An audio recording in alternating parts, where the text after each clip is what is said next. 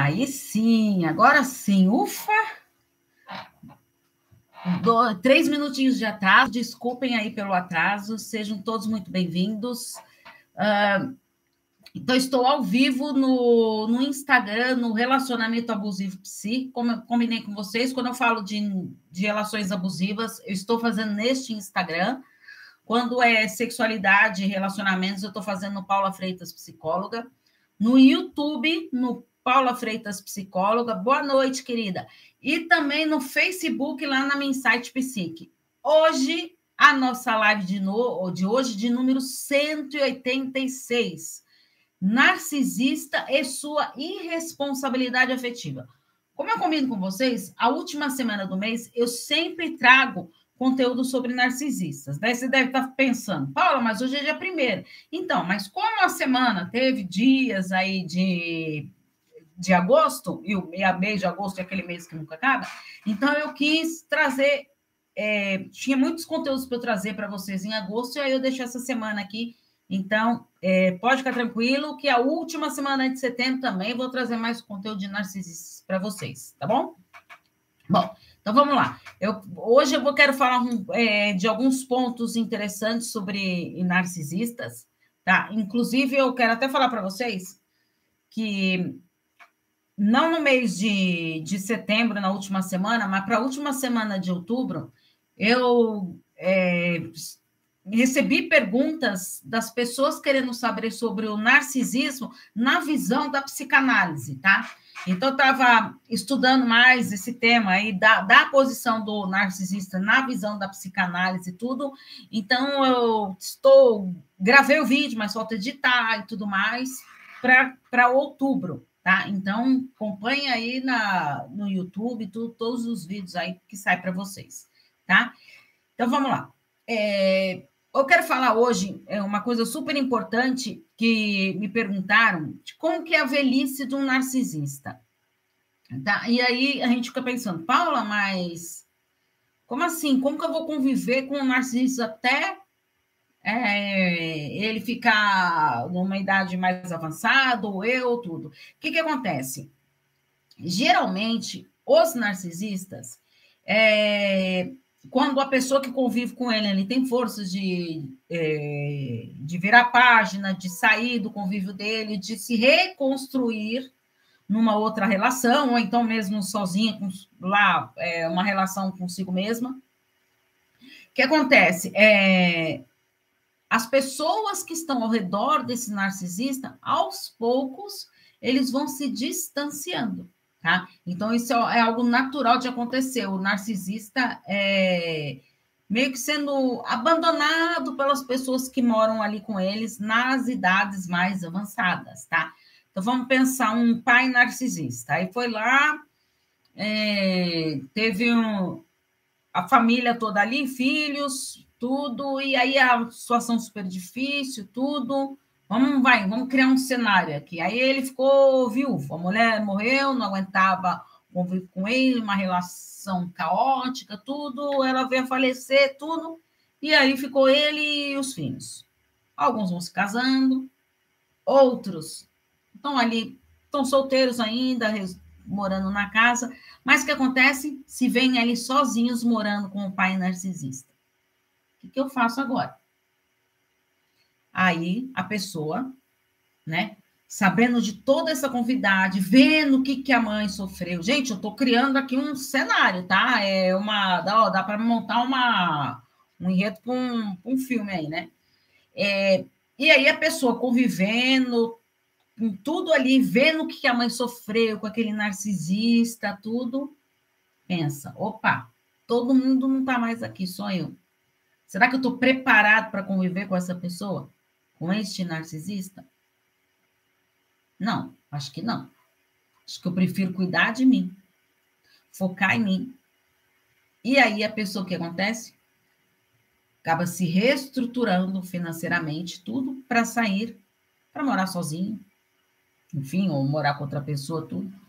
E aí, aos poucos, o narcisista vai uh, acabando ficando sozinho tá? Então, é natural esse afastamento dos familiares na velhice do narcisista, tá? Isso é algo que acontece. Agora, os únicos que vão ficando mais tempo, que nem eu falei para vocês dessa cena e tudo, desse drama aí que eu contei aí, é, esse drama é, que eu trouxe para vocês, os que vão ficando mais tempo são quais? O filho dourado. Não tem o, o bode expiatório lá, o filho bode expiatório, que tudo acontece a culpa daquele filho, né? Que, que tudo cai em cima daquele filho, mas também o narcisista ele costuma ter um filho dourado, principalmente a mãe narcisista, né? É, ela tem muito aquele filho dourado, que então meio que não que ela ama aquele filho, que ela faz tudo por ela, não, mas como se fosse um aliado ali para aquela relação. Então o que acontece? Ela vai ficando com aquele filho dourado até ele perceber que ele também não aguenta mais, que não suporta mais aquilo. E aí sim é natural o filho dourado também querer sair desse convívio com o narcisista, tanto pai quanto mãe narcisista, tá? Deu para entender, gente? Tá? Ele então, o que que acontece? Ele pode, esse narcisista ele pode até ter o suporte né, de um, desse filho dourado, de, de ligar, de visitar de vez em quando, para saber como que tá tudo, mas de convívio mesmo, normalmente as pessoas vão se afastando, tá? Isso tudo é o que, gente? Uma consequência de tudo que o narcisista foi, foi plantando a vida inteira, né? A gente vai é, plantando várias sementes ali no decorrer da nossa vida, e uma hora chega a hora a gente colher, Aí, se você é, plantou coisas boas, né, é, boas relações, uh, de respeito, de carinho, de reciprocidade, de reconhecimento, de admiração, de valorização, você vai colhendo isso no futuro. Mas, se você não fez isso, é muito mais difícil você colher isso também, né? E aí, por isso que acontece isso muito com o narcisista. Alguma dúvida, gente? Deu para entender isso? Nossa, um gole d'água que foi um, um, atendimento atrás do outro hoje. Ufa, não deu nem tempo de eu respirar. Tá? Então, e aí, como que fica, então, a irresponsabilidade afetiva do narcisista? Por que irresponsabilidade? Porque o narcisista não tem nenhuma responsabilidade afetiva, tá? Isso é claro. Ele não tem nenhuma responsabilidade afetiva. O que, que é eu ter responsabilidade afetiva? É eu também ter, é, me preocupar com é, ser responsável com, comigo mesmo, afetivamente, com as minhas emoções, me acolher, tudo, e responsável também perante aos outros, as pessoas que convivem comigo, né? Isso sim é uma pessoa com responsabilidade afetiva. E o narcisista, ele não tem isso. Então, ele é totalmente irresponsável afetivamente, tá? Porque é, ele não está nem aí para o zelo que ele tem que dar para as pessoas, para o carinho, para o cuidado, de proteção, tá? Ele está preocupado é com ele mesmo. Então, os outros não interessam para ele. Tá? Então, ele vai criando um cenário é, que as pessoas vão se empolgando, querendo conviver com ele ali, ele vai meio que entusiasmando as pessoas a estarem ali naquele convívio, né? Porque ele vai iludindo as pessoas, né? Que tem é, geralmente as pessoas com baixa autoestima, que vêm de famílias disfuncionais, né? Famílias totalmente difusionadas, é, fusionadas, que passam por várias dificuldades, né, é, de, de, convívio mesmo, e aí a pessoa ela vai aprendendo aquilo, né? Então, muitas vezes eu atendo pessoas que falam, ai, Paula, mas eu não consigo entrar numa relação saudável, tudo. Quando eu vejo, eu sempre caio em relação abusiva. Não consigo, parece que é um imã. Não, não é um imã né, que você tem. Mas o quê? E aí eu trabalho isso. É a maneira como você aprendeu o que era o amor. O que, era o amor para você? O que, que você viu lá atrás, como era o amor? como que era o amor do seu pai, da sua mãe ou dos seus cuidadores? Nossa, meu pai saía, bebia todas, vinha, a gente tinha que, que se esconder para ele não bater na gente, ou então ele batia na gente, batia na minha mãe, tá? Então, você foi o quê? Ah, mas minha, isso, e a sua mãe? Ah, minha mãe não abandonava ele, minha mãe amava ele, fica com ele, não desiste dele, fala que é isso mesmo, que ele é nervoso, que põe culpa na bebida, né? Então, aí você vai o quê? É, sendo criada, né, com essa crença de que o amor, ele é assim, que ele é algo disfuncional, que ele é algo é, problemático, até meio que doentio, né? É, ah, Paula, mas eu sei que aquilo não é o que eu quero para mim. Ótimo, você sabe, mas então você tem que contar isso para o seu cérebro. O seu cérebro ele está condicionado a aquilo, tá? O nosso cérebro é, é assim, ele é muito rápido, ele é imediatista. Então ele vai o quê? No que é mais fácil, tá? É, eu quero ir, ir para academia todos os dias agora, sou uma pessoa super sedentária, nunca fui. Mentira, hein, gente? Eu vou, hein? E quero ir para academia. Tá, então eu vou para academia, vou começar amanhã. Aí eu acordo, um frio lascado. Eu olho para aquele sofá, aquele sofá me chama, e eu falo, eu vou para o sofá.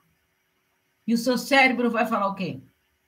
Paula, você vai para o sofá todos os dias. Por que, que hoje, nesse dia de frio, você resolveu ir para a academia?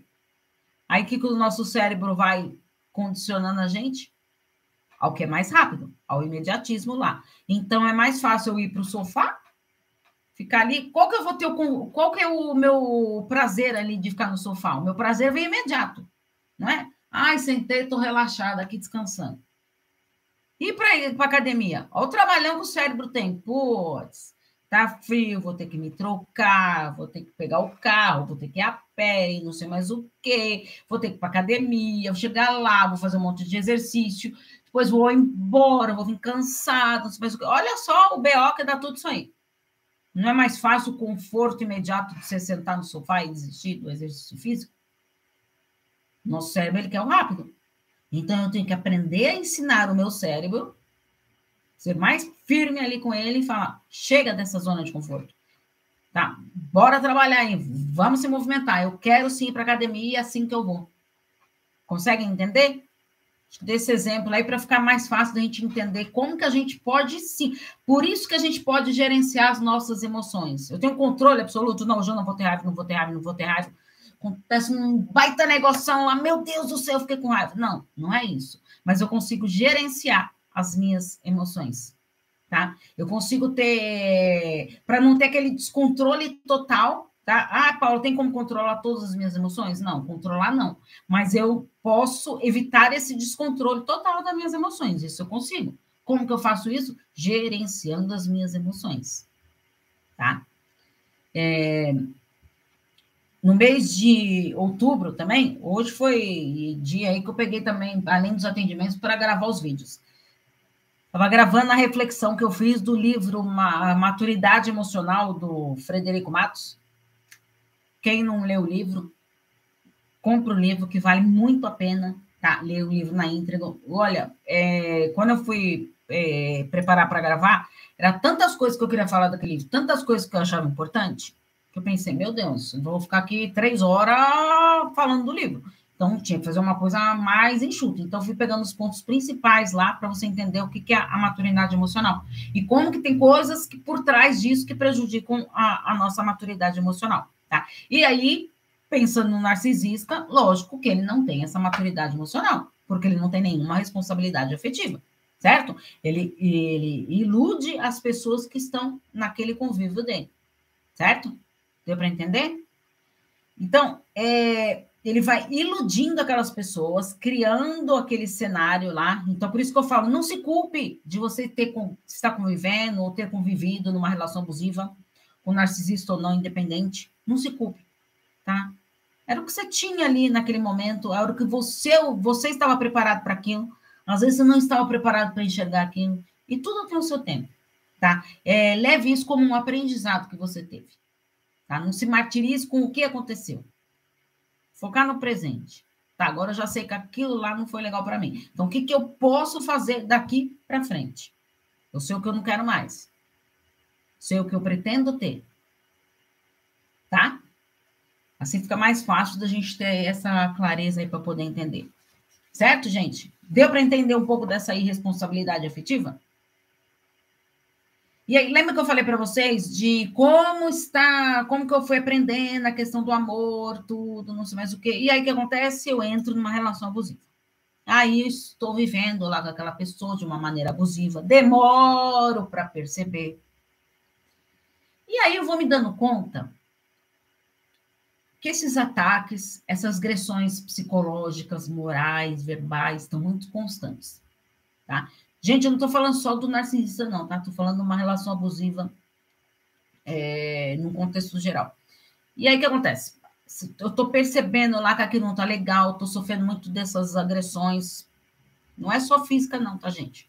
Agressão psicológica, agressão moral, gente. Tá? Tem muito disso. E, e a verbal, né? E aí, o que acontece? Eu vou percebendo tudo isso. E aí eu falo, ah, eu não quero mais isso comigo. Não vai mais fazer isso comigo. E o que, que acontece? Você. Ah, ele não me xinga? Então também vou fazer isso. Eu vou xingar. Ah, ele não mexe com a minha moral? Também vou mexer com a moral dele.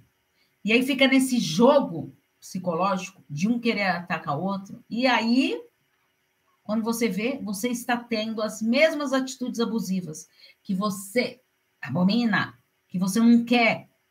Quantas vezes que às vezes você se critica, é, critica algum, vai, ah, porque minha mãe era assim, ah, porque meu pai era assim, de repente você está lá fazendo alguma coisa, você fala, ah, meu Deus, eu estou fazendo algo que eu acho horrível que meu pai fazia, que minha mãe fazia, que fulano fazia, e eu estou repetindo o mesmo comportamento.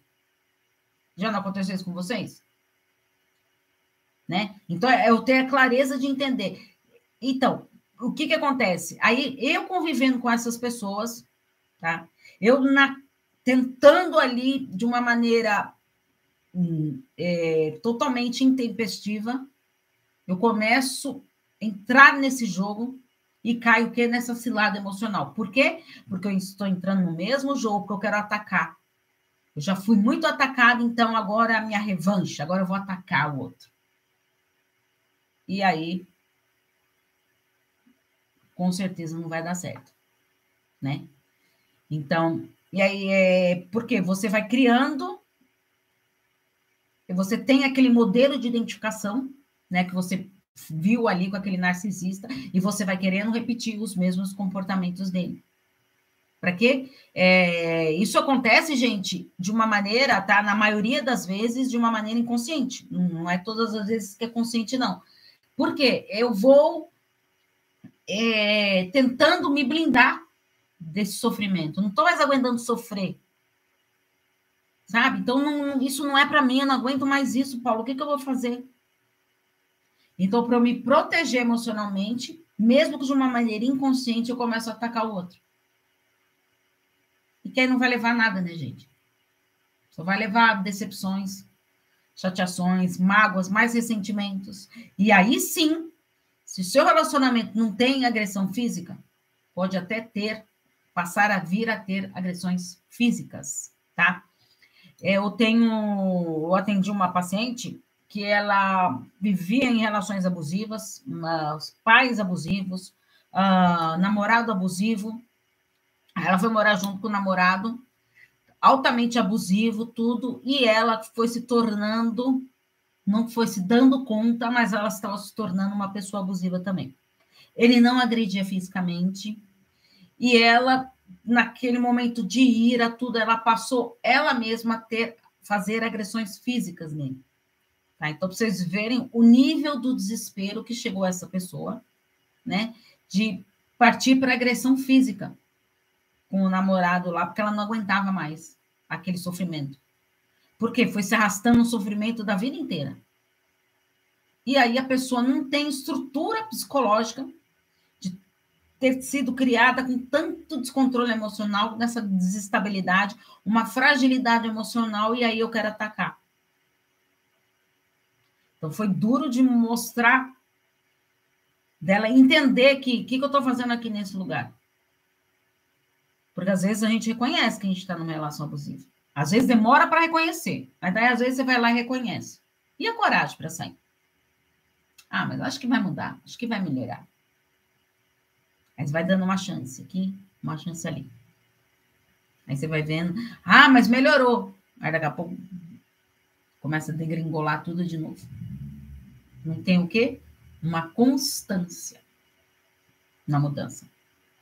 A mudança, ela tem que ser É, por isso que eu falo, é, quando a pessoa ela fala que ela vai mudar tudo, ela muda do dia para a noite, mudou tudo, valela. Porque esta mudança muito repentina, ela não se sustenta por muito tempo.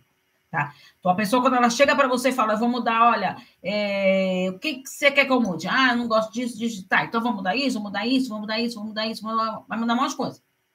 Nossa, que legal, Paulo, olha como a pessoa está empenhada em mudar. Poxa, que legal. Aí a pessoa começa. Uma semana conseguiu fazer. A segunda semana também. Daqui um mês, dois meses. Você acha que a pessoa que mudou do dia para a noite, sem ter elaborado, e, e muitas vezes sem ter entendido que o que ela está fazendo não está legal? Porque muitas vezes a pessoa não tem consciência disso. Ela não sabe que é as coisas que ela está fazendo que, que não estão sendo legais. Então ela vai meio que empurrando uma coisa com a outra. Entende? E aí, o que, que acontece? Vai virando uma bola de neve. Certo? Então, é difícil, sim. A gente tem que entender, respeitar o nosso momento e ver os nossos limites. O que, que eu aguento? O que, que eu mereço aguentar? Porque também não precisa ser a é, a, a, santa lá, toda poderosa lá, não, minha culpa, minha máxima culpa. Então, eu já sofri lá no passado, já aprontei demais lá, então agora eu mereço sofrer. Não, ninguém merece sofrer. Primeiro, você já tem que colocar isso na cabeça. Ninguém merece sofrer. Tá? A gente nasceu, a gente está aqui para a gente ser feliz. Tá feliz hoje? Tá feliz hoje? Tá feliz? Não tá? Então, bora revirar isso. Vamos mudar isso. O que, que eu posso fazer para ser feliz hoje? Primeiro começar a me olhar. Tá? Eu não tenho poder de mudar os outros, mas eu tenho poder de me mudar. Então, o que, que eu posso mudar? Paula, eu quero dar mais uma chance para o meu parceiro. Então, tá bom. Então, vamos conversar lá. Vamos ajustar os pontos que precisa lá. Foca nas mudanças. Mudanças, lembra? Gradativas. E reconhecendo as pequenas mudanças. Reconhecer as pequenas mudanças não é passar pano no que não está no que tá errado. Dá para entender bem, né? Certo? Porque senão, às vezes, a gente começa a falar assim: ah, mas tá bonzinho, olha, ele conseguiu fazer isso, olha, ela conseguiu fazer aquilo. Né? Só que tem muita coisa para fazer. Ah, tá, Paula, então é assim. Você falou que a gente tem que focar em pequenas mudanças. Mas mudou Vai, agora ele lava a louça para mim, uma coisa que nunca fez em casa. Agora ele lava a louça. Nossa, que legal, agora ele está lavando a louça. É, Paula, mas aquele comportamento dele lá de, de sair para beber e chegar bêbado e me bater, isso não mudou. Opa, peraí. Aí você está se contentando que o cara chega, lava a louça, algo que ele não fazia. Peraí, lembra que eu falei para vocês? A mudança ela tem que ser gradativa, mas eu não posso me contentar com qualquer coisa. Então, eu vou me contentar com um cara que, que nunca lava a louça, que está lavando a louça agora, mas se ele bebe, ele chega em casa e me bate? Onde está o seu parâmetro aí? Por isso que eu falo, quais são os seus limites? O que, que eu aceito? O que, que eu não aceito? O que, que eu não quero para mim mais? Tá. E esquece o que passou lá atrás. Ah, Paula, mas antes eu, eu já fui agredida fisicamente, escutei um monte de coisas. Tá, você tem como mudar o que aconteceu lá atrás? Não, não tenho, Paulo. Ótimo. Coloca isso na sua cabeça. Então, daqui para frente, o que, que eu quero? Tem coisas que eu não quero mais. Então, eu vou colocar isso na minha cabeça. Não quero mais é, que alguém me insulte, que alguém me agrida, que alguém duvide da minha moral, que fale que eu tenho que fazer, que eu não tenho que fazer. Então, você vai colocando ali coisas que você não aceita mais. E aí você vai o quê? Montando a sua estratégia ali para você ver como lidar com isso. Paula, já sei o que eu não quero. Então, o que, que eu estou fazendo nesse relacionamento? Aí cabe a decisão. A decisão é sua. E essa é uma coisa muito difícil. A decisão. Decisão é uma baita coisa difícil. Às vezes a gente reconhece tudo que a gente não quer no nosso parceiro. Tudo que eu não quero está ali, naquela pessoa ali. Mas eu não consigo sair. Aí eu fico dando chance, vou tentando mais uma vez. Sabe, Paulo? Minha família não existe nenhum caso de separação. Ah, tá. Então você vai continuar casada, aí sofrendo pra caramba, mas vai continuar casada. Por quê? Na sua família não tem separação. Né? Consegue perceber? Onde está o seu limite? Até quando você vai aguentar isso? O que, que você está preparado para aguentar? Às vezes, gente, por isso que eu trago mesmo, gente, é, uma semana de narcisista, uma semana de, de relacionamento abusivo para vocês, que, que geralmente eu, quem caiu de gaiato aqui agora, para entender como que eu faço. Na primeira semana do mês, eu sempre trago de ser sobre sexualidade, porque como eu também sou terapeuta sexual e trabalho muito com relacionamentos, então vem muitos casais, muitas dificuldades na sexualidade que mexe. É, quando o casal está com dificuldade lá, o primeiro BO que vai dar é na sexualidade. Então, trago bastante conteúdos para vocês na primeira semana de sexualidade. A segunda semana, geralmente, eu trago sobre é, relacionamentos abusivos a terceira semana sobre as dificuldades dos relacionamentos, o que, que a gente pode melhorar, o que, que não pode, o que está difícil ali, e a última semana de narcisista, né? Então, pensando tudo nisso, por que, que vocês acham que eu estou aqui? Vocês acham que é legal ficar falando só de, de narcisista, de relacionamento abusivo? Não, não é legal ficar só trazendo esse conteúdo, mas o que, que é importante? Muita gente não se dá conta não se dá conta de que está vivendo em relação abusiva. Muitas pessoas não percebem. Ela pode olhar lá a vizinha lá que está vivendo uma relação abusiva. Mas ela não olha para ela.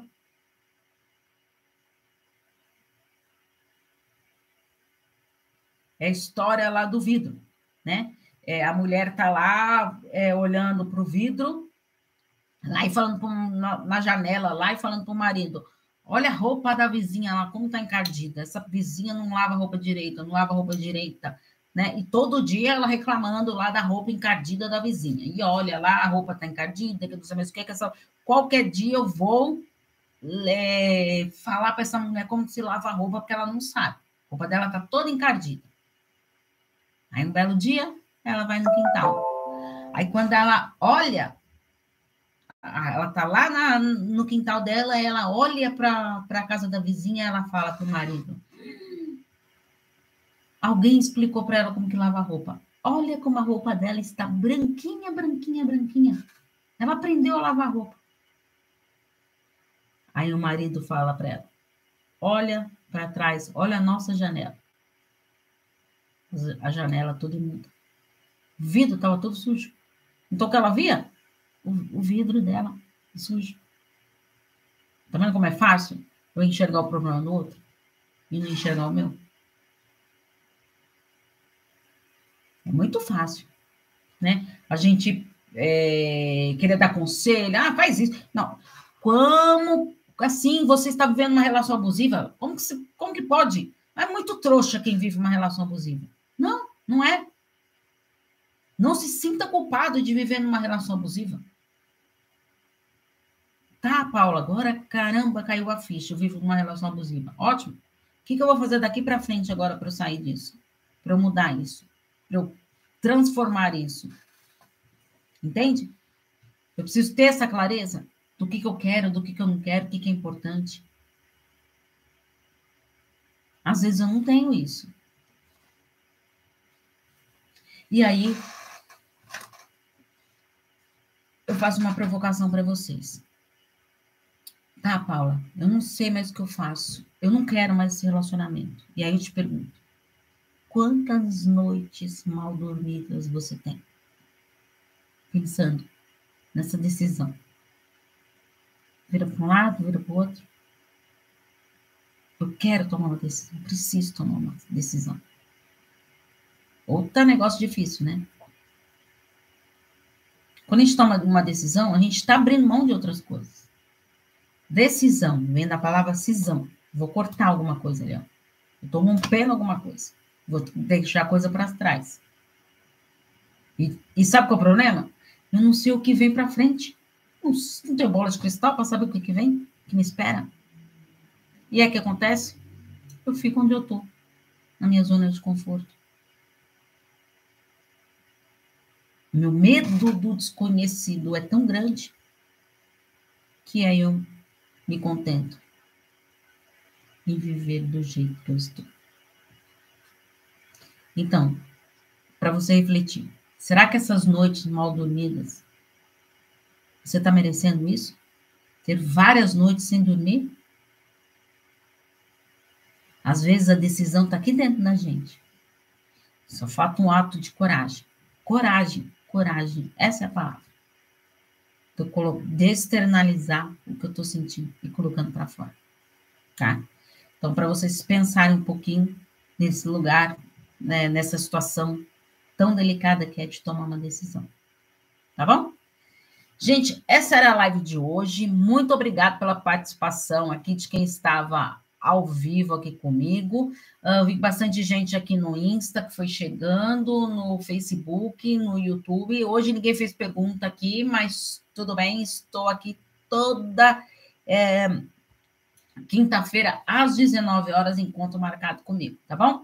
Peço para vocês compartilharem esta live. Compartilha lá para as pessoas Quanto mais pessoas verem essa live, quanto mais vocês compartilharem, curtirem, comentarem, mais o YouTube, o Instagram e o Facebook vão espalhando aí. E assim vocês também estão me ajudando a divulgar o canal aqui e as minhas redes sociais, tá bom?